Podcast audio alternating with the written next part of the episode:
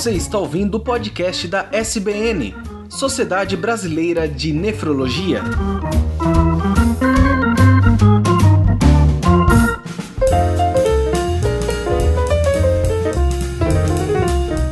Sejam bem-vindos ao podcast da Sociedade Brasileira de Nefrologia. Eu sou o Lucas Luz, vice-presidente Sul, e hoje falaremos de um tema muito comum nas consultas médicas, principalmente em caráter ambulatorial, que são os cistos renais. E para falar sobre esse tema bem comum, é, convidamos três nefrologistas para discutir esse tema, então, em algumas situações diferentes no consultório. O Fernando Lucas, que é diretor médico do grupo Nefroclínicas, membro do departamento de Fisiologia Renal da Sociedade Brasileira de Nefrologia e diretor metropolitano da Sociedade Mineira de Nefrologia. A Tatiara Bueno, que é diretora administrativa da SOSRIM de Porto Velho e vice-presidente norte da Sociedade Brasileira de Nefrologia. E a professora Cristina Carol, que é professora da Faculdade de Medicina da Universidade Federal do Rio Grande do Sul e chefe do Serviço de Nefrologia do Hospital de Clínicas de Porto Alegre.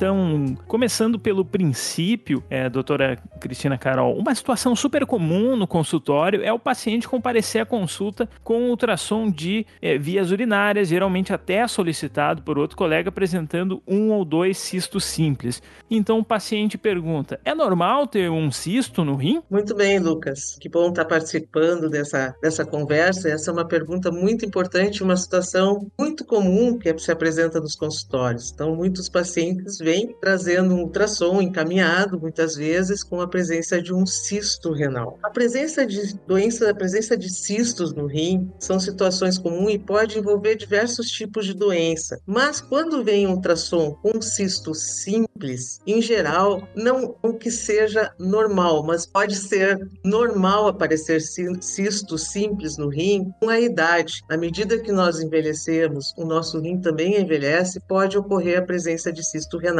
E o achado, em geral, é por exame de imagem, muitas vezes investigando outras situações. Então, são achados incidentais. E o cisto renal, em geral, é uma situação benigna, ele necessita uma investigação maior se ele apresenta alguma alteração, como uma calcificação, mas senão o cisto simples pode ser simplesmente acanhado a vida e não vai trazer problemas para o paciente. Muito bem. É, gostaria de chamar, então, a doutora Tatiara para discussão também abordando outra pergunta clássica dos pacientes, que é, muitas vezes esses pacientes se apresentam com é, dor lombar, perguntando até se o cisto dói e, e, como é a abordagem, o que que tu costuma responder para eles, Tatiara? Olá, Lucas. Olá, pessoal. Muito feliz de estar participando aqui com vocês. Então, essa é uma pergunta também comum, né, do, do nosso consultório. Primeiro, dá para até dividir essa pergunta, né? Ah, estou com dor lombar e acho que é dor nos meus rins. E aí, há uma explicação explicação para isso para o paciente, né? É, tentar associar essa dor lombar com dor no rim. Aí eu costumo explicar de maneira bem simples, até brinco com o paciente, falo: olha, o rim não dói. O que dói é uma membrana, é a cápsula do rim, né? Que fica em volta do rim. Então, assim, você tem uma pedrinha parada dentro do rim, isso não vai causar dor. Mas se essa pedrinha se deslocar e obstruir, né, o canal que liga o rim até a bexiga, ali, ureter, e causar uma obstrução parcial ou total ali do fluxo do xixi, esse rim vai se distender que a gente chama de hidronefrose, essa distensão distende a cápsula e aí causa dor. Então, muitas vezes eu tranquilizo o paciente sobre dor lombar, que a maior parte da dor lombar é uma dor músculo-esquelética, e que para ser uma dor no rim são esses cenários em que essa distensão da cápsula, que é uma cólica renal, que sim, dói muito a cólica renal, um quadro de uma infecção do rim, onde o rim também fica mais túrgido, né, mais inchadinho, assim, distende essa cápsula, dói também. Então, é conseguir explicar para o paciente a diferença da dor dor lombar e dessa chance dessa dor lombar ser do rim. E aí, se esse paciente né, já vem com exame de imagem, ultrassom, ressonância, tomografia, mostrando esse cisto é, renal, sendo um ou múltiplos cistos, aí tem que considerar esse quadro de dor ou não estar relacionada a esse cisto. E aí, mais uma vez, a maior parte da resposta é fique tranquilo, o seu cisto não vai causar dor. Cisto renal não causa dor. Então, na maioria dos casos, eu consigo explicar para o paciente essa diferença de dor lombar, dor no nos rins é, e se o cisto dói ou não. Em alguns cenários, né, que são incomuns, como pode ter uma hemorragia dentro do cisto, uma infecção de algum cisto, né, tem pacientes que têm múltiplos cistos, aí sim esse cisto pode, né, é, dar algum sintoma de dor, algum sintoma de desconforto, né, o paciente consegue até localizar onde que está aquele cisto algum problema, até ajuda a gente no exame de imagem a olhar melhor para aquele cisto, né, que pode estar tá com uma infecção, né, ou algum sangramento, associado também até às vezes com um pouquinho de perca de sangue na urina, então tudo, né, isso acaba ajudando. E em poucos casos, em Lucas, já vi poucos, assim, que é um cisto muito grande de tamanho que acaba comprimindo alguma outra estrutura vizinha e dá um certo desconforto no paciente, né, não tanta dor, mas um certo desconforto, uma sensação de peso ali. Mas aí eu ia conversar sobre isso com o paciente. São perguntas que, que eu gosto de responder porque são muito comuns, né, da população em geral, ter essa associação de dor lombar e dor nos rins. É verdade, dor lombar é sempre uma queixa recorrente nos consultórios do nefrologista, inclusive é uma janela de oportunidade para uma abordagem diagnóstica, uma dor lombar com red flags, às vezes o paciente chega com um cisto renal investigando dor lombar e sai com um diagnóstico de mieloma múltiplo. E outra é, pergunta comum são é do que, que são formados esses cistos e a resposta é que eles podem ser desde um material muito fluido, assim como a urina, como até um pouco mais coloide, com um pouco mais de, de proteínas. E outra pergunta comum, Tatiara, é em relação à possibilidade de câncer, né? É, o cenário costuma ser o paciente com uma ecografia, é como a, como a doutora Cris falou, é, ou às vezes uma tomografia com laudo de um cisto renal e preocupado. Muitas vezes também tem algum familiar ou amigo que já teve uma neoplasia e eles compartilham essa preocupação conosco. E como você aborda essas situações? É um tema, né, que a gente tem que abordar assim com muito cuidado e carinho com o paciente, né? Porque primeiro, se ele tem um exame de imagem mostrando o cisto e ele veio até o especialista, é porque ele tem um certo grau de preocupação. E aí cabe a gente sim, né, olhar com cuidado esses exames que o paciente muitas vezes já traz, né, para que a gente possa ajudá-lo a entender se há uma gravidade maior ou não, se a gente tranquiliza o paciente ou se a gente situa o paciente dentro de uma lesão, né, de um aspecto não tão favorável, né, e algumas outras condutas. Então, quando o paciente traz essa imagem, né, sugestiva, né, de um cisto, né, que venha com uma imagem no ultrassom, assim, anecoica, hipoecoica, né, que é uma imagem no ultrassom que a gente acaba vendo um pouco mais escura do que o, o tecido renal, né, que ajuda a diferenciar a gente de nódulo, né, renal, que tem uma densidade maior. Então, ele traz essas imagens, a gente tem que entender quais são os aspectos dessa, dessa lesão renal que possa sugerir alguma malignidade ou não. E para isso, a gente tem a classificação de Bosniak, né, uma classificação que a gente avalia uma tomografia do rim, né, com contraste e que nos ajuda a entender a gravidade da lesão. É uma classificação que tem cinco categorias: 1, 2, 2F, 3 e 4. Ela vai avaliar aspectos dessa lesão, desde que ah, é um cisto, é uma lesão com algum outro componente, então é um cisto, mas é parede fina desse cisto, espessa, tem calcificação, é uma calcificação pequena, calcificação mais grosseira, né? Tem septos, não tem septo. O conteúdo tem uma densidade de líquido, de água ou não? Esse conteúdo já tem um aspecto mais é, de massa, né? De nódulo. E no contraste, essa lesão tem realce, né? Quando contrasta ou não tem? Então a gente já entende que essas, esses aspectos da lesão vão ajudar a gente a classificar essa lesão dentro dessas cinco categorias, sendo é, Bosniak 1 é uma lesão que é provavelmente benigna, com baixíssimo risco, né, de virar maligna, até um Bosniak 4, onde mais de 80% da lesão, né, vai ter a chance de ser uma lesão neoplásica. Então, quando o paciente traz, a gente avalia, tranquiliza o paciente quando, né, tem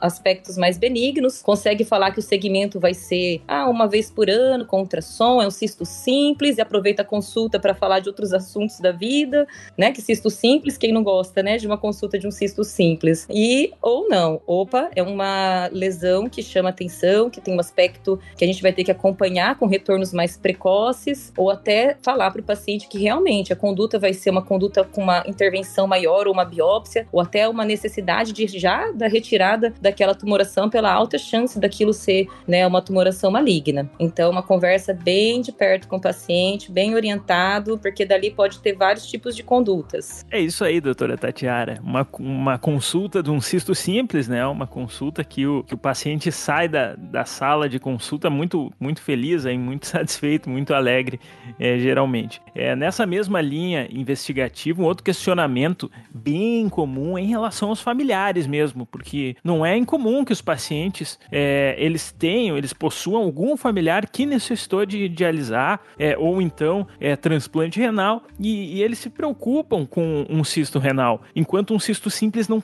não costuma causar esse dano, né? Há também é, um outro tipo de paciente que nós precisamos ter um cuidado mais específico. E aí eu, eu, eu até perguntaria para o Dr. Fernando Lucas, considerando assim que um paciente se apresenta num consultório, uma ecografia de rins de tamanho aumentado, vários cistos aí em cada rim, considerando esse paciente que é diferente do, dos nossos primeiros pacientes que a gente conversou no podcast, como é feito um diagnóstico uma, de uma doença renal policística? Pois bem, Lucas, é uma excelente pergunta, porque nesse campo a, a avaliação avaliação médica ela carece de um pouco mais de cuidado, porque ao contrário da situação do cisto simples, aqui a gente está lidando com uma situação mais complexa, sobretudo em relação à evolução dessa condição, como você bem disse, é caracterizada pela presença de vários cistos nos, nos rins, em regra, em ambos os rins. Diferente da, da, da doença cística isolada, do cisto simples, nessa condição há, há, há uma história familiar, em regra, muito proeminente, muito rica. Então, o paciente traz para o médico o histórico de vários entes numa mesma família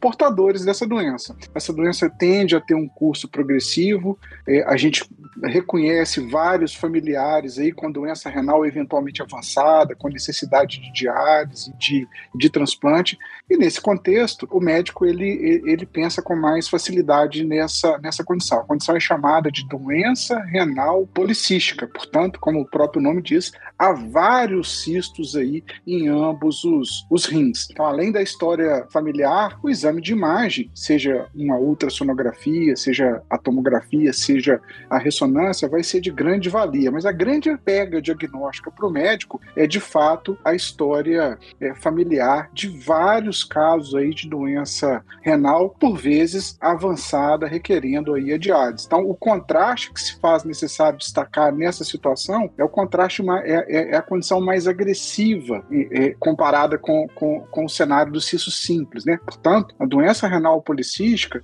em regra, o indivíduo vai ao longo da vida tendo uma perda lenta e progressiva da, da função renal. É uma condição normalmente silenciosa, essa perda ela é bastante traiçoeira, porque o paciente não tem, não, não tem sintoma, e não é incomum no momento do primeiro encontro com, com o médico, além da presença do rim crescido, com inúmeros cistos, o indivíduo já apresentar uma perda da, da função renal. É, essa é uma, uma entidade que assusta bastante o paciente. Muitas vezes, quando ele vê as, as imagens em ultrassom, tomografia, com muito simples, é, às vezes também é, nessa situação tardia. E, e nem sempre só no rim, né? Então eu queria até é, perguntar para a doutora Cris Carol, é, ainda sobre essas doenças císticas, é, uma pergunta dos, dos pacientes costuma ser se esses cistos acometem também os outros órgãos e como a senhora aborda essas dúvidas? Doutor Lucas, essa pergunta é muito importante. A doença renal policística uh, do adulto, como comentado pelo professor Fernando, ela é uma doença hereditária, então ela tem um padrão genético e ela pode realmente uh, apresentar outras manifestações além da perda progressiva da função renal, uh, que se deve, como foi comentado, por esse,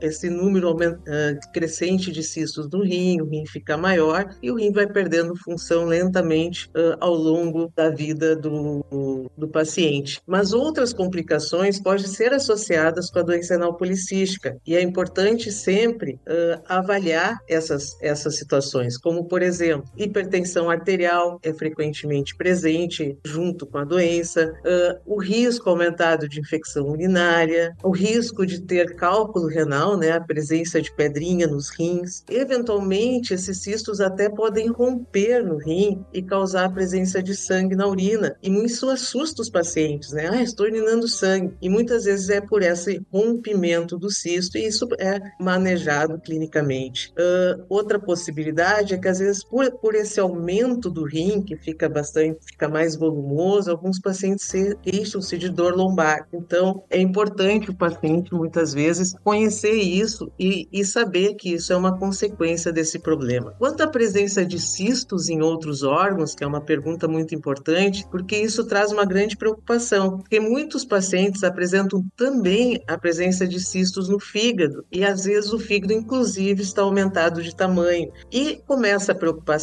de que se meu rim perde função, será que meu fígado também não vai perder função? Nesse caso, a gente deve tranquilizar, porque raramente o fígado vai perder função, né? A doença, quando atinge o fígado, ela é, em geral, benigna, ou seja, o fígado não perde função por causa desses cistos. No entanto, alguns pacientes podem se sentir, tipo assim, um pouco uma saciedade precoce, come, se sente um pouco estufado. Alguns podem ter um pouco de queixa de refluxo, né, da alimentação, tipo uma azia, pela presença desses cistos aumentados no fígado. Ou até mesmo um pouco de desconforto também na região, né, do fígado, na região lombar, devido à presença desses cistos. Tem outros órgãos que podem também apresentar cistos? Sim, por exemplo, no pâncreas. Mas, em geral, né, normalmente, esses cistos não trazem grandes problemas a nível de outros órgãos.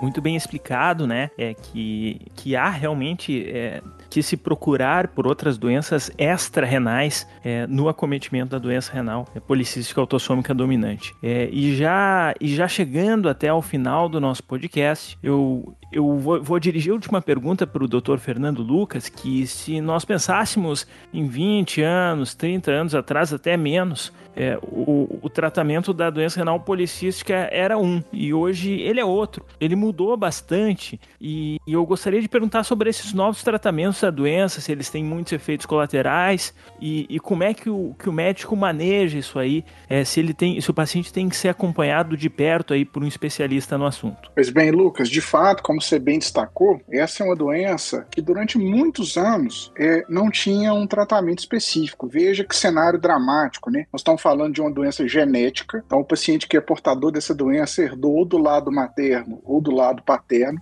É uma doença genética comum, então mais ou menos um encadra mil nascidos vivos têm a doença, e como a gente já mencionou, o indivíduo ele vai formando de forma lenta e progressiva os cistos no rim, de tal sorte que o cisto vai o rim vai crescendo de tamanho, né? As custas desses cistos né, são bolhas, né? Se a gente tiver que criar uma imagem para os pacientes, é como se fossem bolhas que vão se acumulando no rim ao longo da vida.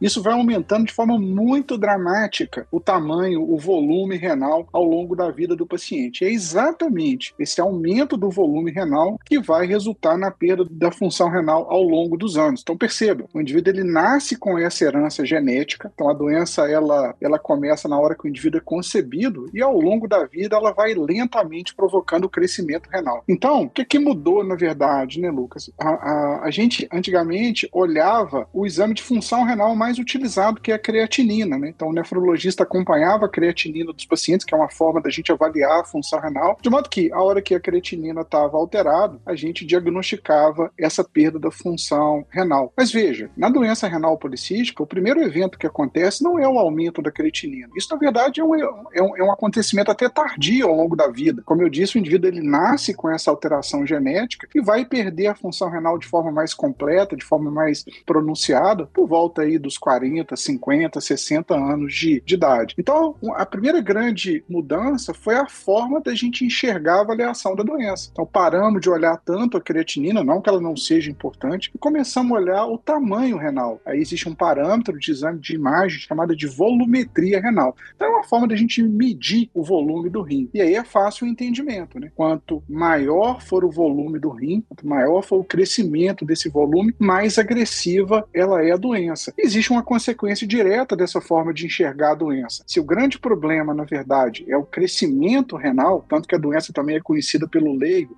como a doença doença dos rins gigantes, né? Qualquer coisa que faça atenuar o crescimento renal vai proteger a função do rim lá na frente. Isso foi uma mudança de paradigma muito importante, porque é uma doença muito prevalente, como a gente já destacou. Muitos pacientes vão para hemodiálise por causa dessa condição. E entender que o volume renal é o grande parâmetro a ser atacado, ensejou uma, uma, uma, uma corrida pela, pela, pelo tratamento. A comunidade científica começou a buscar o tratamento, algo que fosse capaz aí de atenuar o crescimento renal. À guisa disso, surge um remédio chamado Tolvaptan. Então, esse medicamento é um remédio capaz, foi a primeira vez na história da medicina que um medicamento foi capaz de frear, de diminuir o crescimento renal. E como eu disse, tudo que seja é, é, é, capaz de, de reduzir esse crescimento do rim vai melhorar a função renal lá na frente, né, ao longo da vida do paciente.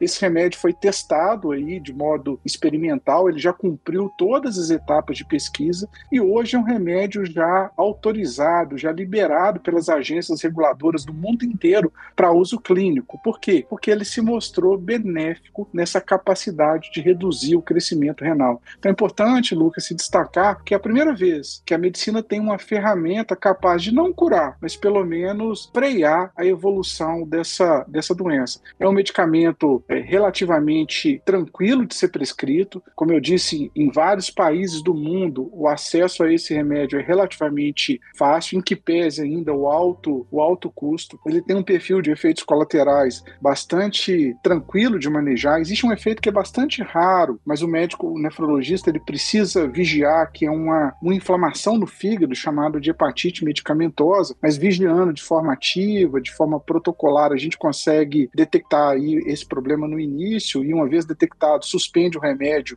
a, a complicação ela, ela desaparece. Então o manejo é bastante tranquilo. Qual que é o problema? Que no nosso país, no Brasil, a gente ainda não, não tem o um medicamento registrado pela Anvisa. Então, apesar do benefício estar demonstrado e o remédio já não, não, não, já não é mais um medicamento experimental, a gente não tem ele liberado pela Anvisa. Mas os pacientes portadores da doença começaram a se mobilizar e descobriram aí caminhos alternativos, legais de conseguir o remédio, por exemplo, a importação do medicamento genérico. A Índia é um país que tem uma política de Estado né, de fabricação de medicamento genérico, dentre eles esse tal Tovatan, e os pacientes têm conseguido aí caminhos de importar esse medicamento. Como eu disse, formas legais dessa importação, de tal sorte que, por meio dessas iniciativas, inúmeros pacientes no nosso país já estão sendo beneficiados com esse, com esse medicamento. Então fica a dica né, para os pacientes, para as famílias portadoras aí da doença, procurar o seu médico nefrologista, é, é, é, pedir aí uma, uma, uma, orientação específica, porque não são todos os pacientes que precisam de tomar, tá? Há critérios aí para gente prescrever, mas essa é uma notícia alvissareira, uma notícia muito positiva para os pacientes, né? A possibilidade da gente usar um medicamento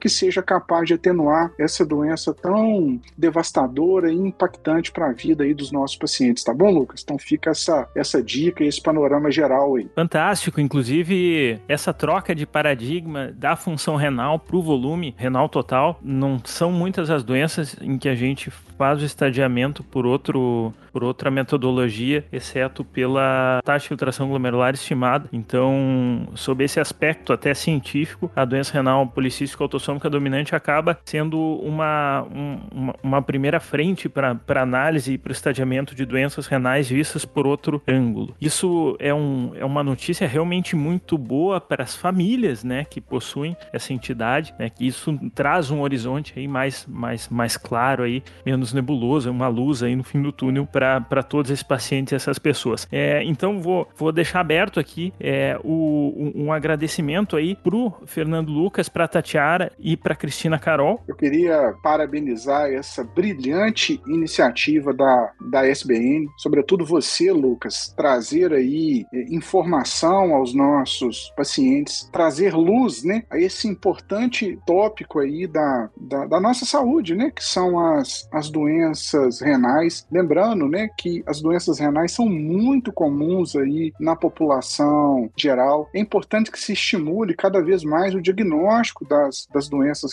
renais, o tratamento precoce, né? Para além da questão dos cistos, né? Nos últimos anos há grandes avanços aí, tanto no, no, no diagnóstico quanto no, no tratamento. E a SBN dá palco a esses temas importantes, é, destacar a especialidade, a nefrologia, como uma especialidade relevante em nosso país, é, é algo que precisa ser exaltado. Então, então, mais uma vez, parabéns. E foi uma grande satisfação estar aqui com a doutora Cristina, estar aqui com a doutora Tatiara, tocando essas ideias e, e, e, e trazendo aí para os nossos pacientes um pouquinho de, de, de, conhecimento e conteúdo relacionado às doenças renais. Grande abraço, turma. Lucas, também queria agradecer né, esse espaço para a gente falar da doença renal, conscientizar né, toda a população dos nossos pacientes e também parabenizar a SBN com essa iniciativa e a você também, que tomou a frente do podcast, né, com temas muito importantes para a gente discutir. Então, mais uma vez, obrigada de fazer parte e sempre à disposição, tá? Para poder ajudar. Obrigada, Lucas, e também parabenizo essa iniciativa uh, de tomar a frente né, desse podcast e fazer a nefrologia uh, ser conhecida e principalmente discutir os problemas nefrológicos. Essa questão, como hoje foi discutido dos cistos, uma, uma condição tão comum, né, tão prevalente nos nossos consultórios e que traz tanta preocupação e que pode ser uh, compreendida através do podcast e as pessoas então devem procurar o seu médico, né, procurar um nefrologista em dúvidas uh, quando apresentarem algum problema renal, algum exame de imagem. Então acho que isso vem essa ideia do podcast, essa ideia de ter essa conversa com os colegas, vem só a crescer o conhecimento das pessoas uh, e também conscientizar,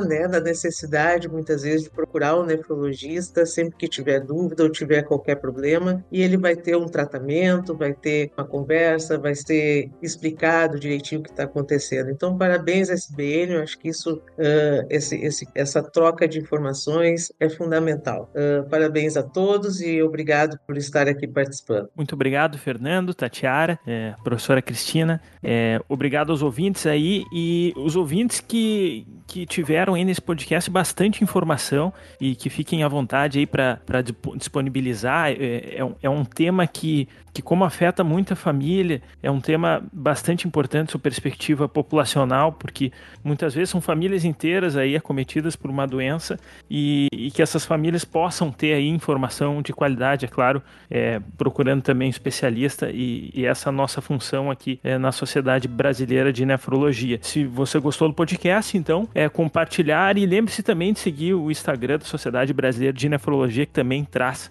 é, informação confiável. E grande abraço a todos.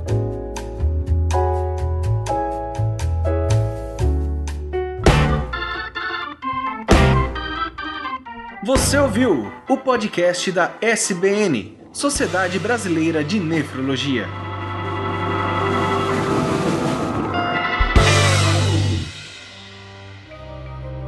Este programa foi produzido por Mentes Deviantes.